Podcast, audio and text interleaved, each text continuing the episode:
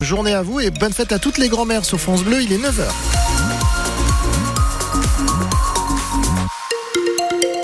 Les infos, Margot Longeroche. Et Serge, pour la route, on va sur l'A40. Oui, on va euh, entre Cluse et Salange sur l'autoroute A40. Il y a quelques ralentissements.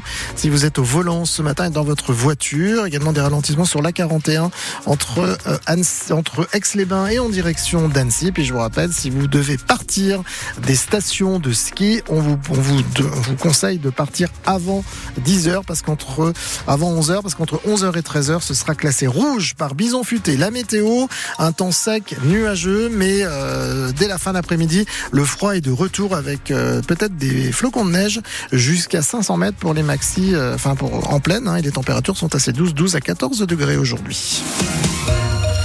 La météo, on en parle avec l'alerte orange aux avalanches chez nous en Savoie ce dimanche. Météo France déclenche cette alerte à partir de 13h. Le risque avalanche est particulièrement élevé en Haute-Tarentaise et en Haute-Maurienne à 4 sur 5. L'alerte orange, c'est surtout pour la Haute-Maurienne où des cumuls de neige sont très élevés sont attendus près de la frontière italienne. Un phénomène de retour d'Est que décrypte Thomas Blanchard, météorologue savoyard indépendant. Qu'il faut savoir, c'est que la Haute-Maurienne a déjà connu des chutes de neige plus importantes qu'ailleurs euh, sur le début de semaine. En fait, et là, on a de nouveau un manteau neigeux important qui vient se, se déposer sur cette couche de neige qui n'était pas forcément stabilisée partout.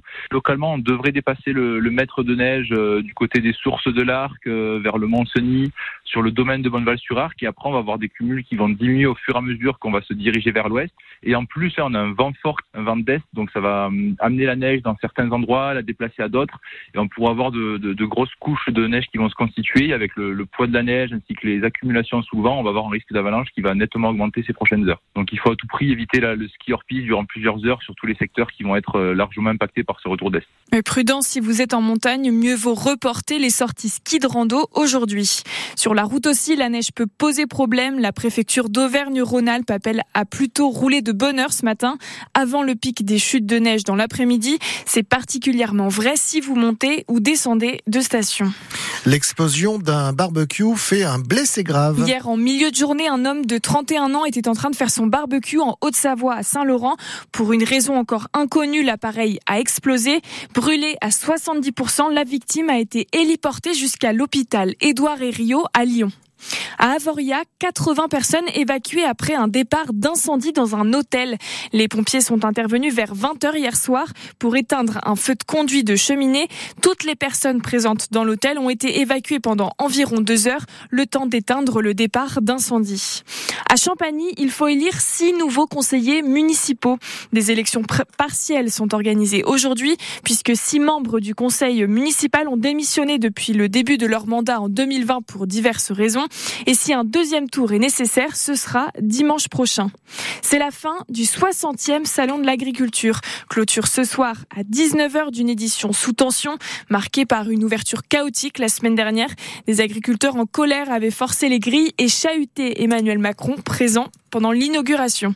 Puis les manifestations qui, les manifestants qui soutiennent le peuple palestinien étaient une nouvelle fois dans la rue hier chez nous en Savoie.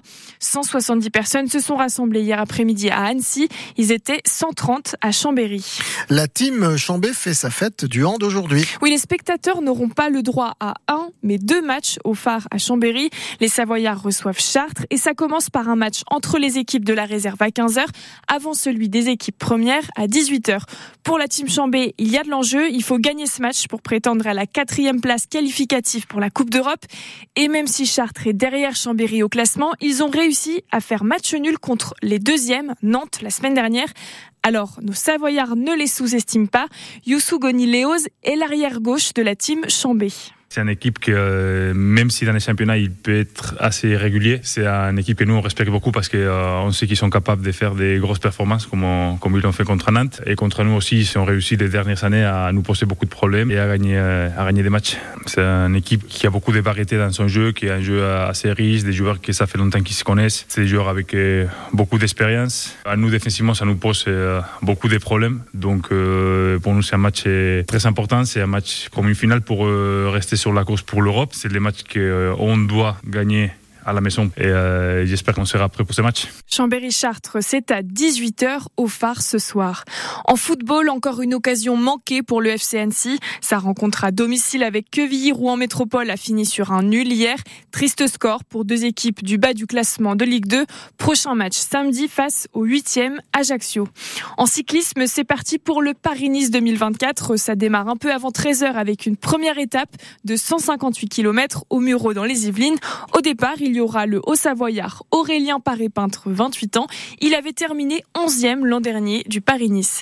Et puis en ski alpin, les femmes sont en Norvège. Aujourd'hui, c'est Super G à 11h. On suivra Romane Miradoli et Laura Gaucher.